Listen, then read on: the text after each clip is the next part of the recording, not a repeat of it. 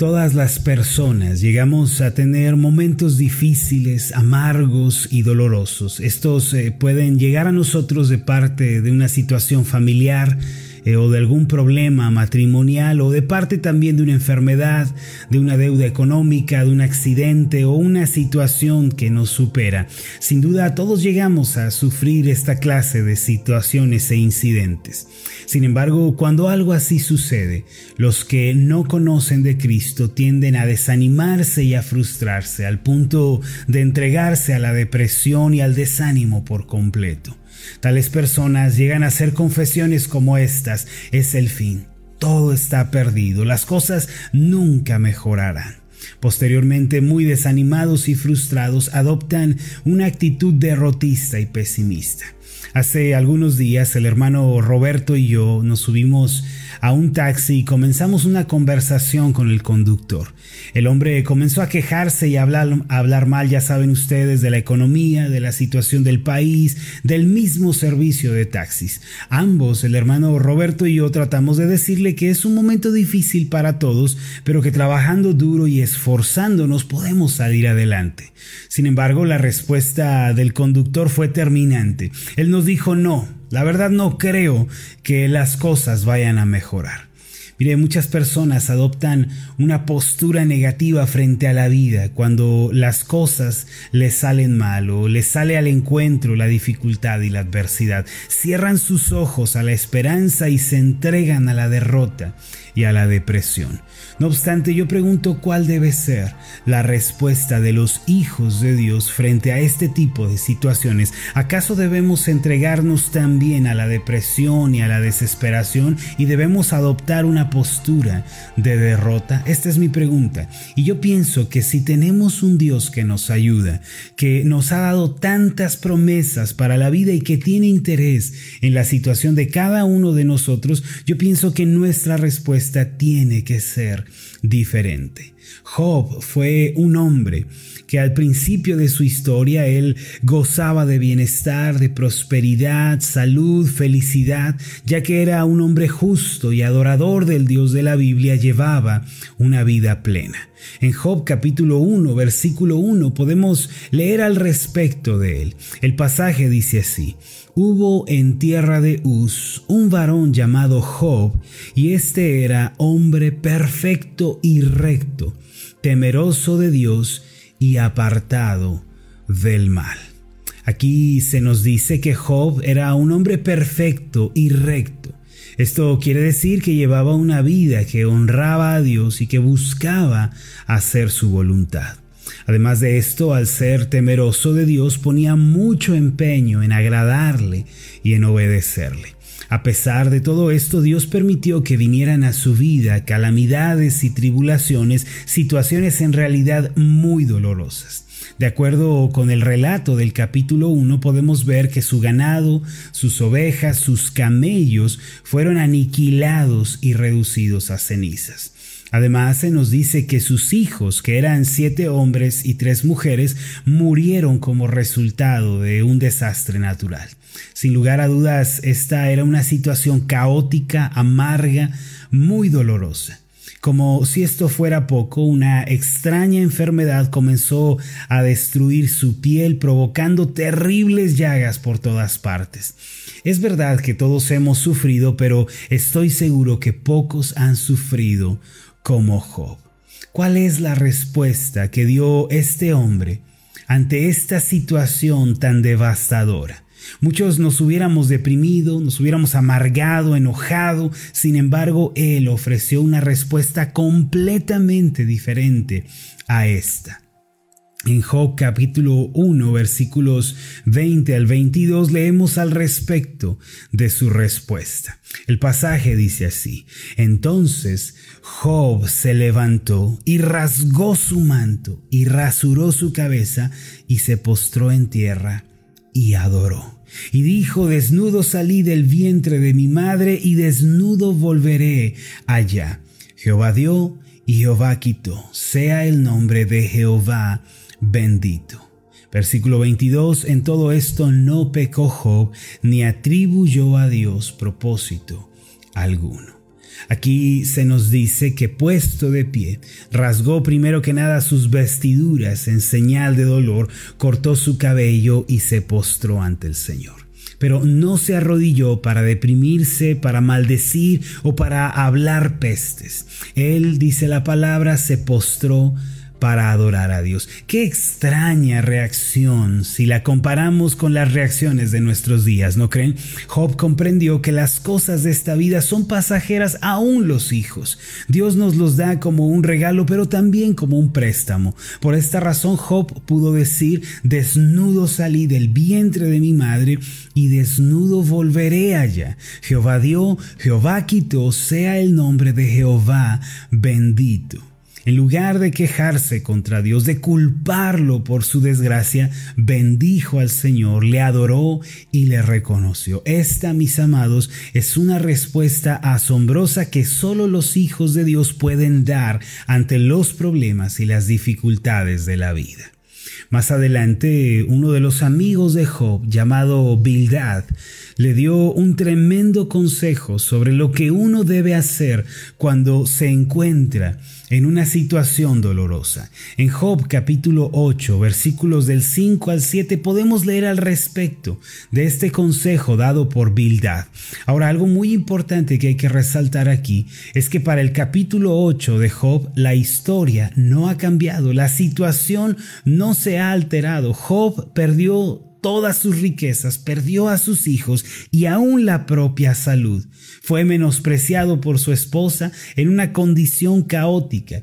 Pero aquí viene un consejo muy sabio de parte de uno de sus amigos, una lección importante que nosotros debemos aprender. Job capítulo 8 versículos 5 al 7. Dice de esta manera, si tú de mañana buscares a Dios y rogares al Todopoderoso, si fueres limpio y recto. Ciertamente luego se despertará por ti y hará próspera la morada de tu justicia, y aunque tu principio haya sido pequeño, tu postrer estado será muy grande. De las palabras de Bildad podemos aprender algunas lecciones espirituales para nosotros el día de hoy.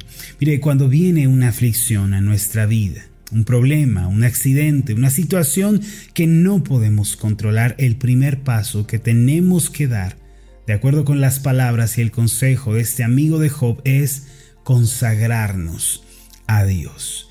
La palabra consagración significa entregar, es dedicar u ofrecer en tiempos de adversidad, en lugar de nosotros entregarnos o dedicarnos a una vida de pecado o de inmoralidad, los hijos de Dios debemos rendirnos ante el Señor y debemos consagrarle nuestras mañanas en oración. En otras palabras, debemos madrugar. Noten ustedes, hermanos, que Bildad usa estas palabras, si tú de mañana buscares a Dios. No dice sencillamente busca a Dios cuando puedas, busca a Dios cuando tengas tiempo. Él dice, Busca a Dios de mañana, señalando y queriendo dar a entender que Dios tiene que ser la prioridad cada día de nuestra vida. Mis amados, nosotros debemos acudir a orar, debemos postrarnos ante el Señor, pedirle fuerzas, ánimo, fortaleza, esperanza y esto lo tenemos que hacer en las primeras horas de la mañana.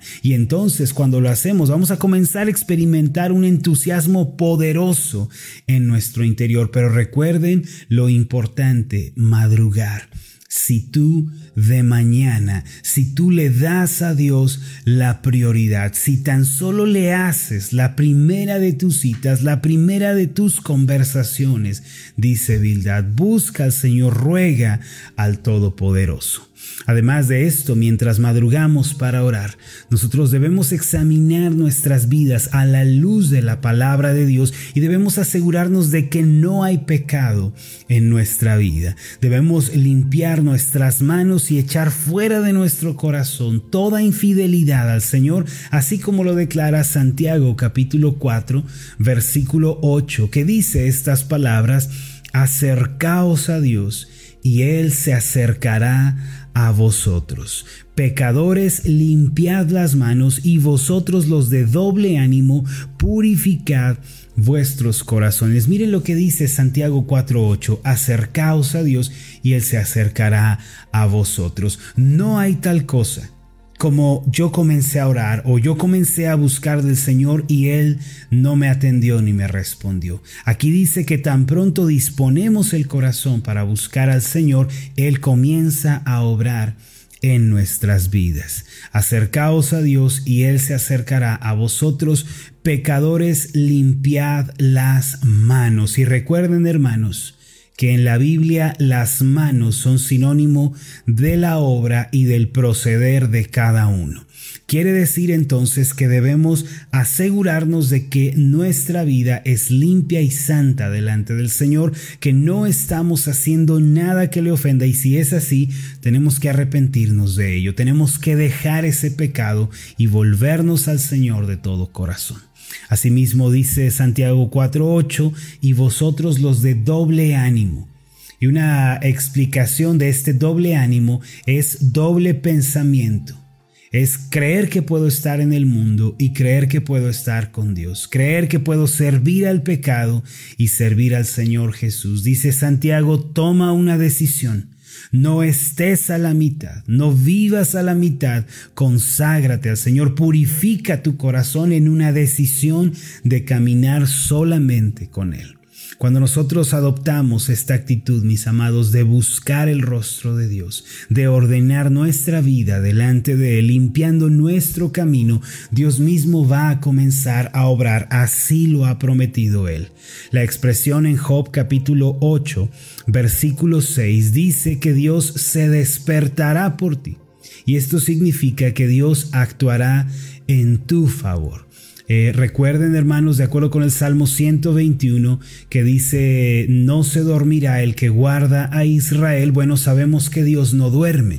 La expresión aquí que dice que Jehová se despertará por ti significa que Él comenzará a obrar y que el pecado, la indiferencia espiritual vienen a ser barreras que impiden la obra de Dios. Al final de Job 8, versículo 7, encontramos una tremenda promesa para nosotros. Dice así, y aunque tu principio haya sido pequeño, tu postrer estado será muy grande.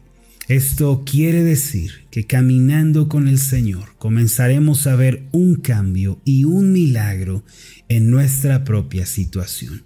Uno de los errores más comunes que comete la gente cuando está en una dificultad, en un problema o en una situación difícil es que llegan a pensar que esa situación es el término de la historia, es el punto final de su historia. Pero aquí dice que aunque estemos en un momento caótico, como en el que se encontró Job, un momento de mucho dolor y pérdida, si buscamos a Dios de mañana, si lo hacemos nuestra prioridad, si madrugamos y asimismo limpiamos nuestra vida, echamos fuera la injusticia, el pecado, comenzaremos a ver la obra poderosa de Dios en nuestra vida.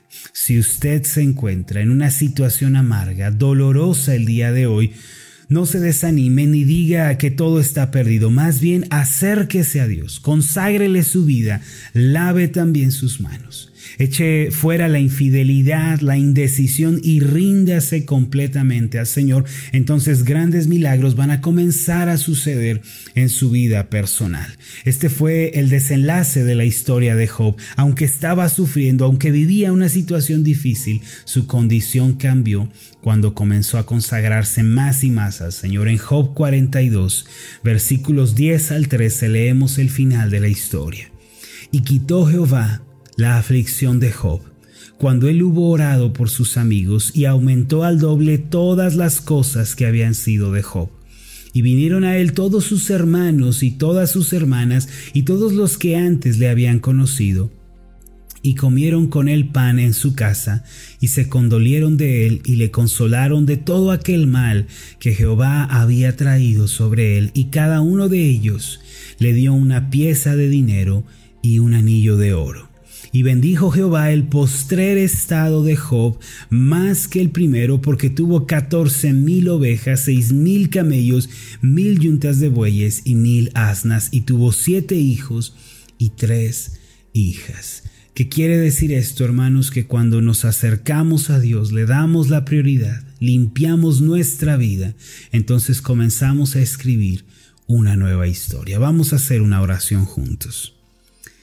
Padre Celestial, gracias porque en tu palabra nos dejas ver que por más que estemos viviendo un tiempo amargo, doloroso o difícil, no todo está perdido, sino que si nos rendimos, te buscamos con sinceridad, y comenzamos a madrugar para tener esos tiempos devocionales contigo, si además limpiamos nuestras manos, echamos fuera toda iniquidad, Señor, esto abre la puerta para tu obra poderosa en nuestra vida y aunque el día de hoy estemos en una situación amarga, difícil, Señor, nuestra situación consecuente será de bendición. Nuestro futuro será cambiado en un futuro de milagros y esperanza. Gracias Señor porque tú nos enseñas la importancia de darte el primer lugar. Ayúdanos Señor a lavar nuestras manos y purificar nuestros corazones. En el nombre de Jesús. Amén y amén.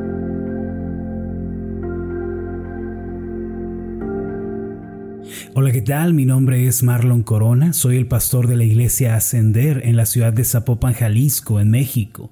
Le agradezco mucho por haberme seguido con esta meditación. Mi oración siempre es que usted sea prosperado en todas las cosas y goce de una buena salud, así como prospera en su alma. Lo invito a que ore por las meditaciones Ascender y le pregunte a Dios cómo puede usted ser de bendición para este ministerio. Las meditaciones Ascender son impulsadas y apoyadas por nuestros oyentes. Reciba un fuerte abrazo de mi parte. Que Dios le bendiga. Hasta la próxima.